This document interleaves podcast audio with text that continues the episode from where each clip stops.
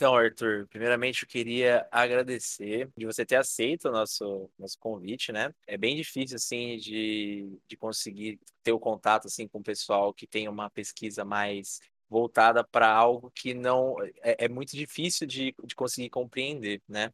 É, que, assim, pelo menos para mim, assim, física, química sempre foi uma coisa muito difícil de compreender, mas eu lendo a sua pesquisa, eu achei é, eu tive muitas dúvidas, né, acerca do assunto, mas eu também achei muito bacana toda a ideia. Legal. Eu queria, aí eu queria que você se apresentasse, é, queria, queria que você falasse é, o, o, nome da sua pesquisa, né, o que te levou a isso, que acho que é o comecinho, né? Então, primeiramente, queria agradecer a todos vocês pelo convite.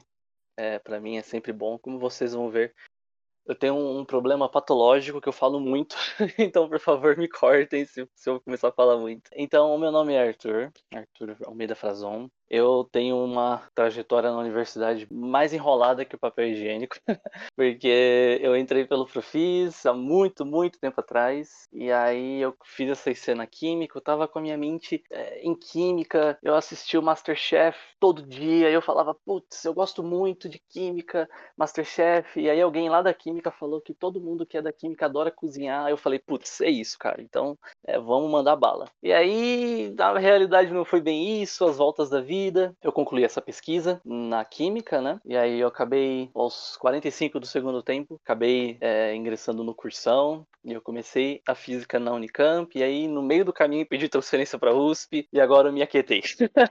então acho que agora é, é, onde eu tô feliz, onde eu tô. Acho que eu tô caminhando para. Acho não, estou caminhando para isso. estou caminhando para seguir na. Pretendo, né? Tá tudo muito difícil, mas seguir uma carreira acadêmica na física. Então, de novo, muito obrigado pelo convite e espero que a conversa seja boa.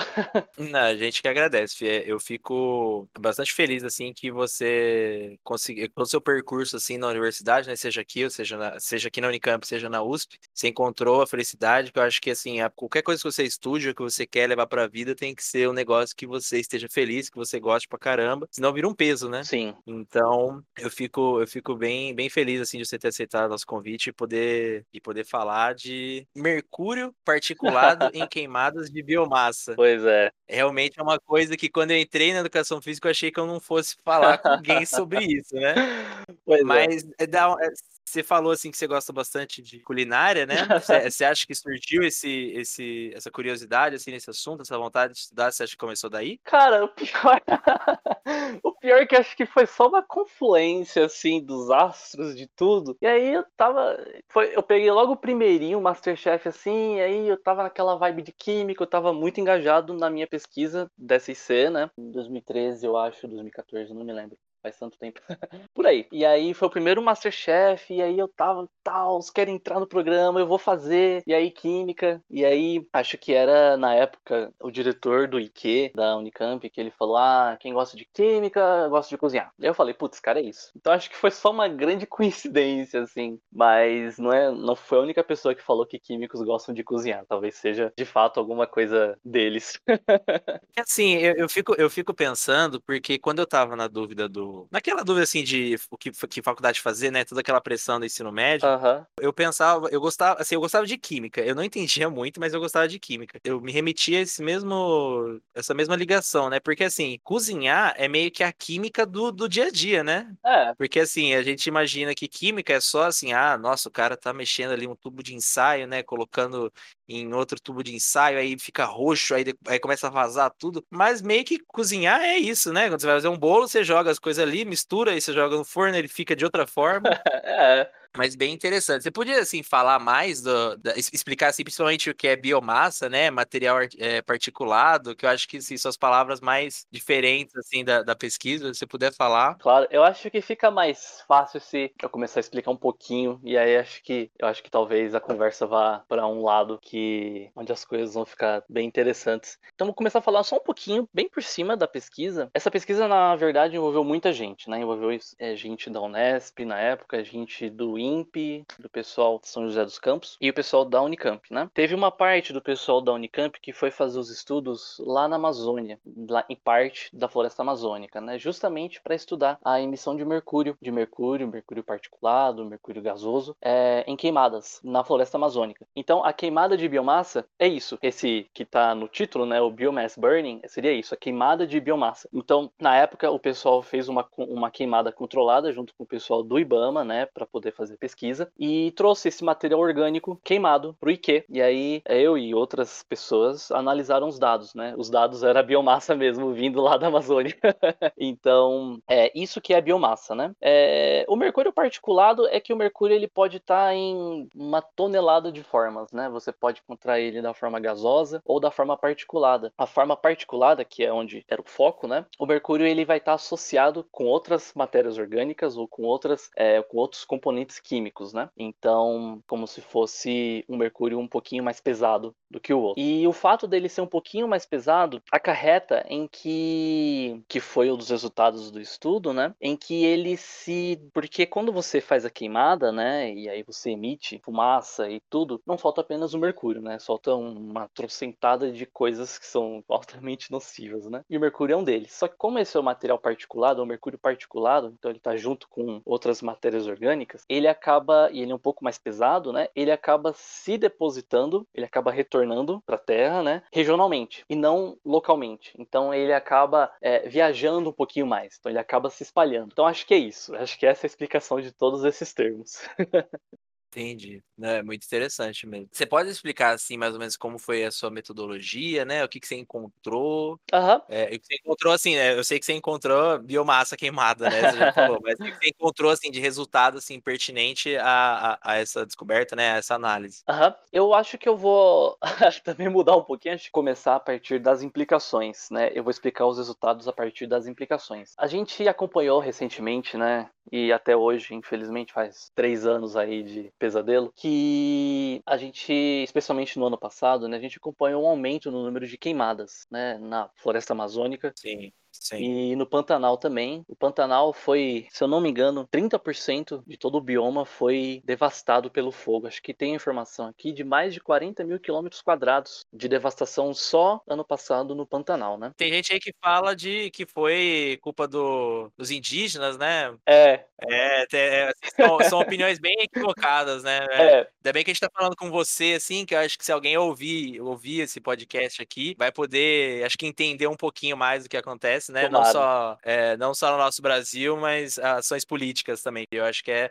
ensinar tudo para todo mundo, que eu acho que é o que o caminho certo que a, a faculdade tem que devolver para a sociedade, né? Sim, sim, essa eu acho que esse é um ótimo espaço, uma ótima oportunidade de deixar as coisas de forma totalmente acessível e tentar explicar e tentar combater, é, desculpa o trocadilho péssimo, fogo com fogo, né? Enquanto algumas pessoas não têm acesso à informação, acho que cabe a gente, né, tentar trazer, levar a informação da forma mais acessível possível é, e debater, né? Debater sempre, claro, dentro do limite do razoável, né? Bem, enfim, teve culpa dos indígenas e tinha até uma foto de uma fake news horrível de gente, pessoal do Ibama queimando, né? Só que e dizendo, ah, aí de quem é culpa? O pessoal é do, é do Ibama. Só que não, né? É uma técnica que se utiliza para controlar o fogo. Então, combate fogo com fogo, fogo frio com fogo quente. Enfim, então a gente sabe que o Brasil é um país tem o agro o agronegócio ele é fortíssimo, né? E é, acaba especialmente nesses últimos anos, aí acabou tendo um descontrole na, na questão da, das queimadas, né? É, eu sei que o agronegócio é muito forte no Brasil, principalmente para exportação, né? Porque no, no, Brasil mesmo tem gente que passa fome e, a soja é. O Brasil é o maior produtor de soja no, no mundo, né? Uhum. Então, eu só queria entender, eu, eu sei que é, que é uma consequência de, de, de dessa produção desenfreada, mas eu queria entender qual que é a ligação de ter um agronegócio muito forte, muito desenvolvido e muito, muito presente. Por que, que isso acarreta queimadas? Tá, vamos lá. A grande questão é que na floresta amazônica, recentemente, né, é, é meio que uma, é uma sequência de, de acontecimentos, né? A gente tá vendo, né, na floresta amazônica um aumento no desmatamento, a gente tá vendo devastação é, sem nenhum controle, né, de uma forma muitas vezes irresponsável e abrindo caminho para pasto, né, de uma forma irresponsável, Não estou dizendo que não tem que ter, estou falando de uma forma irresponsável, sem, uma, sem, uma, sem um controle, uma fiscalização e uma, e uma queimada desenfreada, né? Não somente pela parte biológica, né? E pela parte de um, um de um ciclo sustentável e saudável, especialmente no Pantanal, em que 30% foi queimado, mas também na floresta amazônica que eu não tenho os dados, mas eu tenho um de cabeça que aumentou 15% em relação a 2019. Isso são os dados do ano passado, né? Então, o estudo que eu fiz parte é, focou nas queimadas, né, na floresta amazônica. E um dos dados que tem no estudo é que as queimadas apenas na floresta amazônica liberam entre 6 a 7 toneladas de mercúrio por ano. 6 a 7 toneladas de mercúrio por ano apenas em queimada. Isso em 2009. Esse estudo, né, que trouxe esse dado é de 2009. Então já fazem 11 anos, né, mais de 11 anos. Então, com certeza, com o passar do tempo e avanço de certas políticas, esse dado está defasado. Não é, com certeza a gente consegue utilizar um pouquinho a nossa imaginação e supor que não são mais 6 a 7, né? É maior. É, é muitas coisas aqui no Brasil, né? Você solta um dado e a gente fala, eu acho que o dado é um pouquinho maior que isso. Pois né? é. O pior é que esse, esse estudo, né, que focou na, na queimada, na floresta amazônica, é, ele é um estudo que não é do Brasil, né? Ele é, ele é de 2009, ele não é do Brasil. Ele falou de 6 a 7. Só que eles mesmos dizem que precisa de mais dados, especialmente sobre o mercúrio, que é onde esse estudo estava focado, para entender mais como é que funciona o ciclo do mercúrio, né? Igual aquele ciclo lá do ensino médio, o ciclo da água, ciclo do hidrogênio, tem um ciclo do mercúrio. Então falta mais dados, né? Eles precisariam de mais dados para poder ir mais a fundo e em mais quantidade, né, em maior quantidade. Então você tem um aumento dessas políticas de descontrole, de você não você sucatear não somente a ciência, a pesquisa no país, mas também as agências de fiscalização, como por exemplo o IBAMA ou até mesmo a FUNAI, e você permite que as coisas aconteçam de forma descontrolada. Então você tem um aumento da emissão. Isso estou falando apenas do estudo, né? É o estudo nosso focou no mercúrio. Então a gente tem um aumento na emissão de mercúrio. Claro que vem um pacote completo né? É, de outras coisas tóxicas. E aí, a questão disso tudo, uma das coisas que acarretam de forma mais grave, é que o mercúrio, ele é um elemento químico que ele não se... É, ele não some, em palavras simples, né? Ele não consegue sumir da natureza. Ele tem um ciclo bem estável, entre aspas, não queria utilizar a palavra estável, mas ele tem um ciclo em que ele não consegue sumir muito facilmente da natureza. É, você não consegue enterrar ele deixar que ele fique, consegue coletar tudo, supondo que você conseguisse coletar tudo, deixar embaixo da terra, é, escondidinho, que ele não ia interagir com nada. Isso não, isso não acontece, porque o mercúrio, infelizmente, ele tem uma capacidade de se aderir à matéria orgânica muito fácil, ou à biomassa, né, que é a palavra. E aí eu vou tentar fazer, vou tentar contar uma historinha, a gente liga os pontos no final e a gente fala, putz, é um problemão. Todo mundo sabe que o mercúrio é uma coisa muito tóxica, né? Claro, acho que boa, boa parte das crianças... Sem falar para não tomar o, negócio, o, líquido, o líquido ali do do, termômetro. Né? Era justamente isso que eu ia falar. Crianças irresponsáveis como eu, quando crianças, gostavam, achavam aquele negócio tão bonito, né? Um líquido, é um metal líquido, né? Então é um, é um negócio bem diferente, bem bonito, prateado. Então quebrava e via aquele negócio escorrer, muito bonito, tocava, era, enfim, é bem responsável e não somente eu, mas algumas outras crianças também. Então a gente a gente vê que o mercúrio ele ele é bastante tóxico, né? Tem uma uma apesar das brincadeiras, né? Ele é bastante tóxico. Tem, inclusive, acho que. Acho não, é o maior desastre, né? Que foi no Japão, de contaminação por mercúrio uma cidade inteira. Inteira, uma fábrica, eu não me lembro exa exatamente os pormenores da história, mas uma fábrica, por negligência, acabou acontecendo um acidente, soltou mercúrio na água. E aí a questão é que, como eu te disse, ele se, adere, né? Ele se absorve muito facilmente na matéria orgânica. E a matéria orgânica que tem no mar é alga, peixe, né? E naquela época, isso foi no século passado, muito tempo atrás, é, boa parte da população e ainda né, em muitas regiões lá do Japão, o pessoal consome muito peixe. Então acabaram consumindo esse mercúrio é, em quantidades exorbitantes, aderido aos peixes. Né? Se não aderiu aos peixes,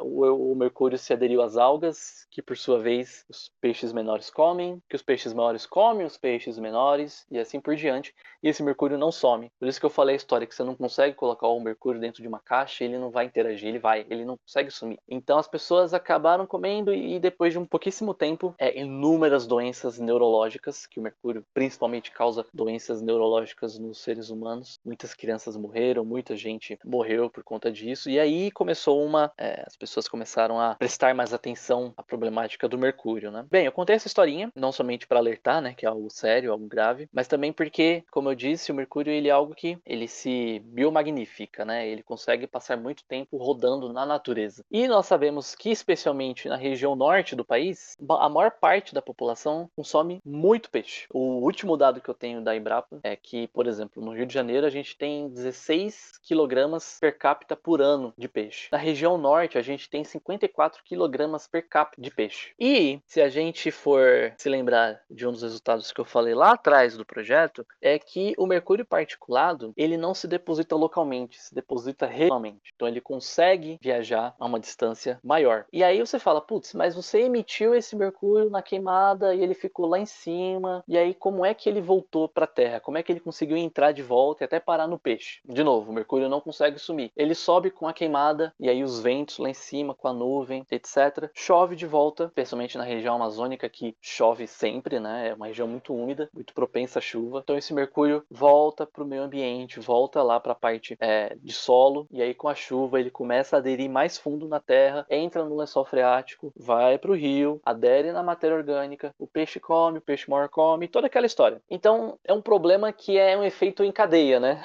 a gente começou lá atrás, lá atrás, falando da questão do, do agronegócio, né, e de políticas de, de descontrole, e a gente acabou agora, a gente passou por toda uma biologia, toda uma química, e agora a gente acabou falando em um problema é, não apenas de saúde, né? mas também um problema é, sociológico também, né? Porque a gente tem que levar em conta que a maior parte do consumo das pessoas do, da região norte do país, em relação a peixes e derivados, né, é o maior do Brasil. Então, são informações que a gente tem que levar em conta. E aí vai falar o que? Ah, não pode comer peixe? Então vocês parem de comer peixe? Então, é uma questão... E não somente aqui, né? Em outras regiões, por exemplo, lá no Japão também. Então, é uma questão que é um efeito em cadeia, né? É, um, é igual aquele o dominózinho, né? Que você derruba um e cai em todos os outros. E é engraçado também pensar que não é uma coisa que está atingindo.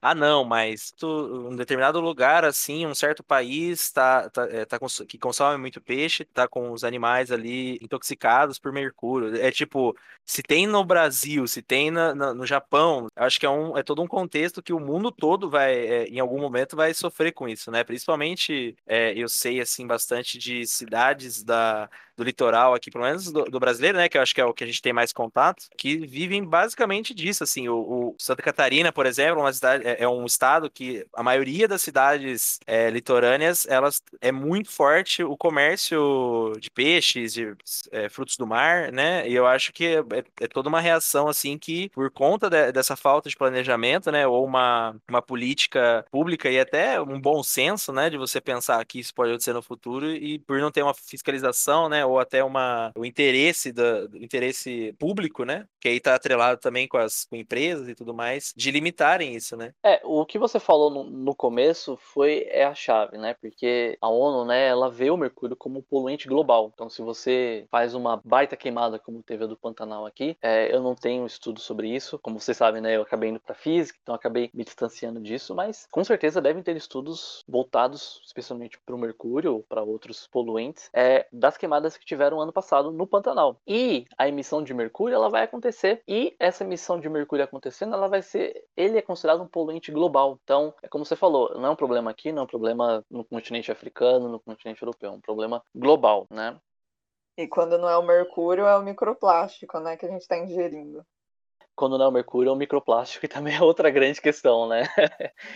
Não, gente, eu fico abismado em saber que, assim, o plástico foi feito há muito tempo, né? Acho que, se, não me engano, é, é, posso estar falando, posso estar dando dado errado, mas faz mais de um pouquinho mais de 100 anos. E desde lá até aqui, o primeiro plástico ainda não foi. Ai, como chama a palavra? Quando ele. Ser decomposto. decomposto. É, ele não foi decomposto. Sei lá, a minha tataravó, assim, que tinha lá um, um, um brinquedinho de plástico, se não foi, se não teve uma reciclagem ou algo assim para ele ter outra finalidade, ela ainda tá por aí, é. entendeu? Brincou com uma boneca ali, com alguma coisa do tipo, né? Um carrinho, alguma coisa do tipo de plástico, tá, tá por aí ainda. Pode estar, tipo, num, pode estar, pode ser que esteja assim, no mar, perto da Austrália já, e é uma coisa assim que aconteceu há muito tempo. É.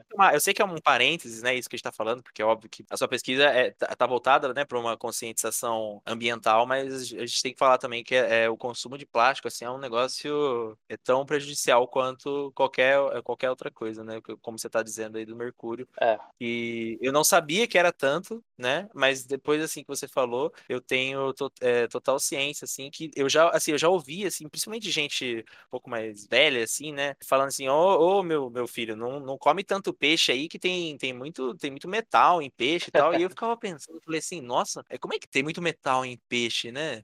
É. Agora que eu consegui realmente é, entender, é uma coisa assim, tipo, desenfreadíssima. É, e só um, um, adendo, né? Na época, quando eu estava lendo muito mais sobre isso, naquela época já, já existia um lobby muito grande, né? Das indústrias pesca, né? É, que fizeram estudo nos Estados Unidos, em que fizeram lá os testes e mostraram que é, é, seguro comer peixe. Disseram que é, os benefícios superam os malefícios. Então, eu não sou da área, eu não sei dizer, mas o que eu posso dizer é que que no relatório desse projeto tem uma tabelinha. Na verdade, ela, ela não foi anexada ao projeto, né? Mas eu tinha colocado, mas eu acabei tirando. Em relação à quantidade de mercúrio que tem em partes por milhão em, em várias espécies de peixe. Então, por exemplo, as pessoas sabem que se você tiver meio em um peixe qualquer, você imagina qualquer peixe aí, se você tiver 0,5 partes por milhão de mercúrio em um peixe e você consome esse peixe sempre, ah, eu como uma vez por semana, duas vezes por semana, acarreta em um risco muito alto você desenvolver desenvolver algum problema neurológico por conta do mercúrio. Então, a partir de meio, né? Então, por exemplo, um peixe que as pessoas comem bastante é o atum. A última informação que tinha nesse, nessa tabela eu coloquei no relatório é que o atum tem partes por milhão 0,689, ou seja, 0,189 acima do permitido. Ou sei lá, tem gente que come tubarão, né? Tem quase um, é quase o dobro.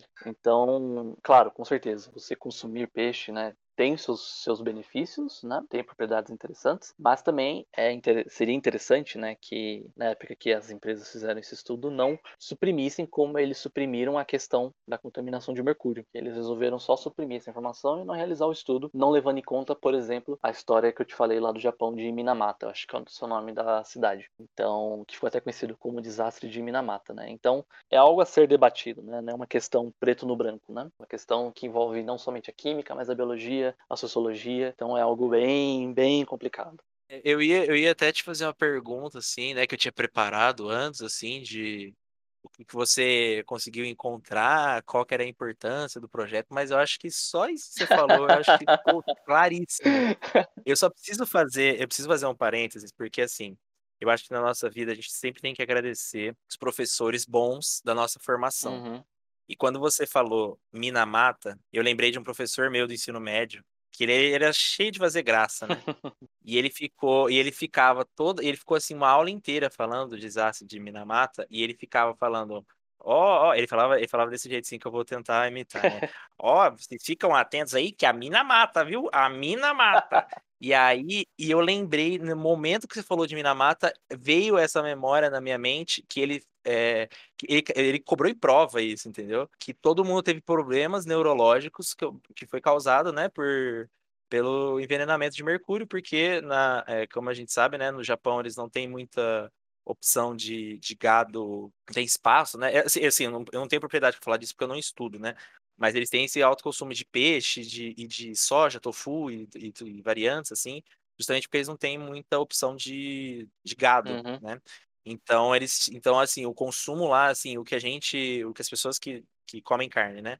É, comem de carne, frango, que são que é quase todas as, as refeições, né? Eles faziam isso com peixe. Eu acho que assim, é, se eles faziam isso com peixe e os peixes estavam contaminados, era assim, ia ser é uma, uma catástrofe, realmente é um desastre, né? Como é chamado, como ficou conhecido.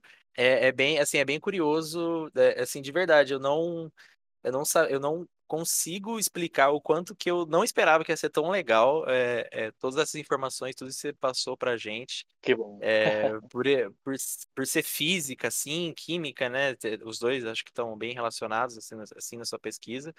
Eu não imaginava que ia ser tão, tão, tão bacana. Assim, é, é uma, é realmente uma coisa para se pensar mesmo, para para a gente refletir, cobrar também as autoridades, né, que têm esse poder de fiscalização, né, apesar de que não está muito no nosso... É, né, inclusive, é, recentemente, né, teve outra outra barbaridade envolvendo o mercúrio, né? Que foi, acho que foi ontem isso, o desgoverno que nós temos é, autorizou o garimpo na região norte com mercúrio.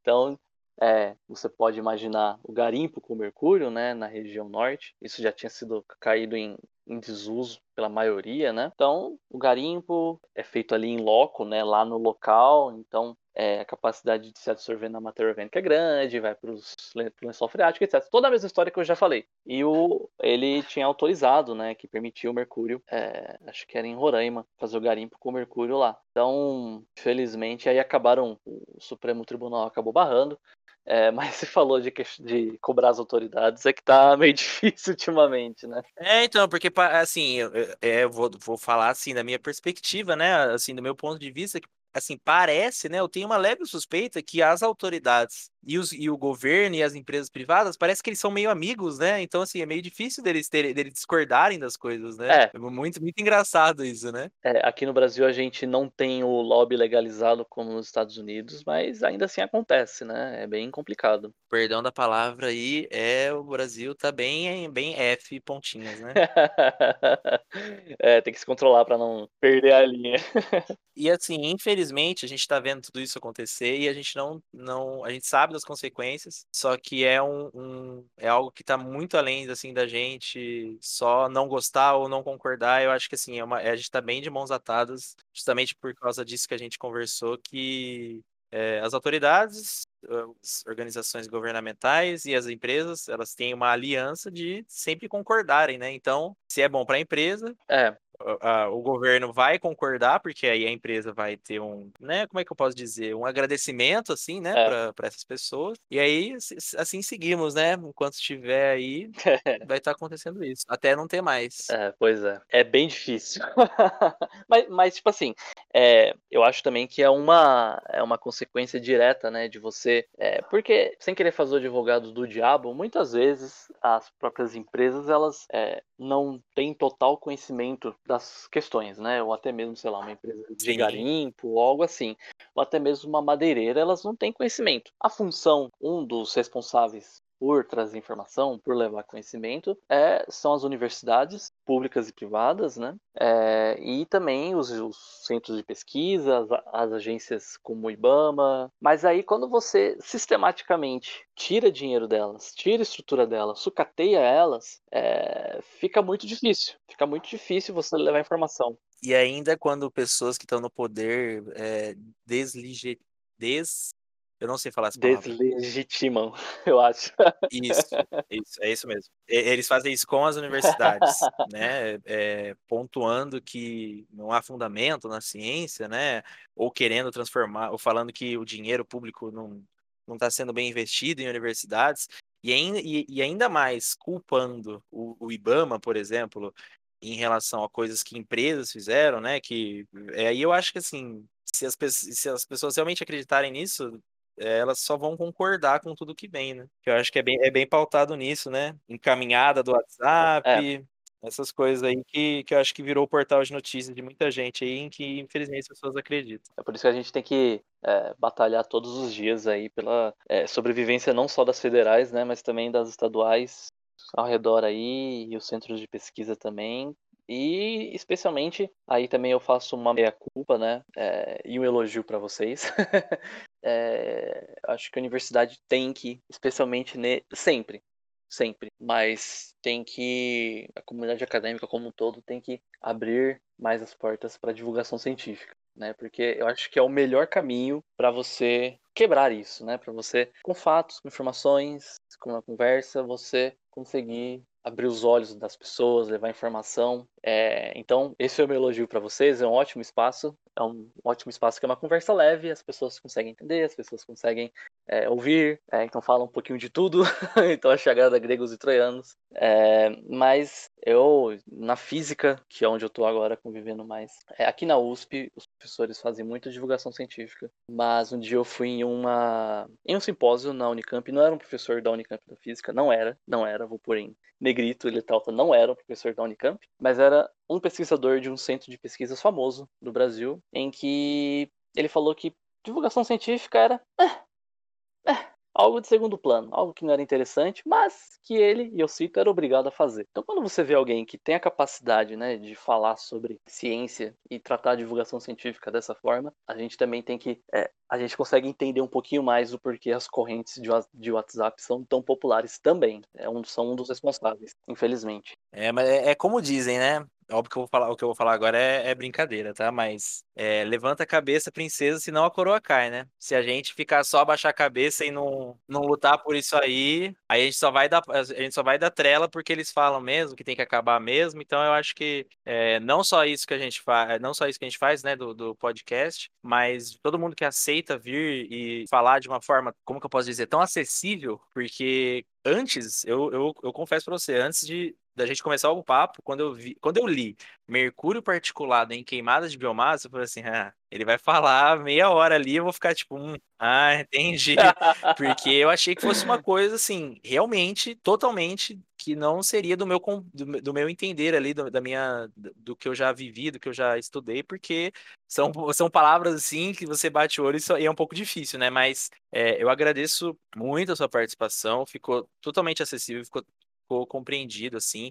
Se alguém ficar com alguma dúvida, né? Se alguém estiver ouvindo e ficar com alguma dúvida, tiver interesse em se aprofundar no assunto, a gente vai deixar o, o contato do, do Arthur aqui no nosso episódio, na descrição do episódio. Quem quiser também acompanhar a gente lá no Instagram, é petfefunicamp. E aí, só ficar online aqui no Spotify, a gente sempre posta um episódio aqui, um episódio ali sempre fazendo esse, é, esse trabalho assim para toda a comunidade acadêmica, que eu acho que quem não tem, não faz IC, quem não, não é desse meio assim, só faz uma faculdade sem, sem ter esses, esses a mais, né? Eu acho que fica, não é uma coisa tão palpável assim para eles e a, o nosso intuito aqui no, no podcast é justamente é, divulgar isso, né, de uma forma totalmente acessível. Quem faz faculdade, quem não faz, quem é quem está no mestrado, quem já tem cinco faculdades, todo mundo, todo mundo que quiser aprender alguma coisinha, com certeza vai aprender alguma coisa aqui. Não, é excelente. Eu te, eu te agradeço de verdade mesmo, eu te agradeço novamente. Eu que agradeço.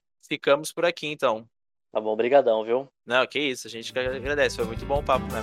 Foi ótimo.